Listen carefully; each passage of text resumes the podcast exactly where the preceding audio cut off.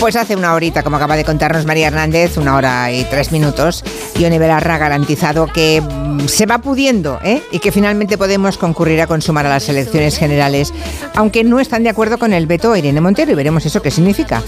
Así que hay pacto, en principio, pero no hay ese beso mágico de los cuentos, ese que tiene que llegar antes de que caiga el último pétalo. Y eso ocurre, recordemos, dentro de nueve horas, que es cuando expira el plazo para registrar las coaliciones electorales.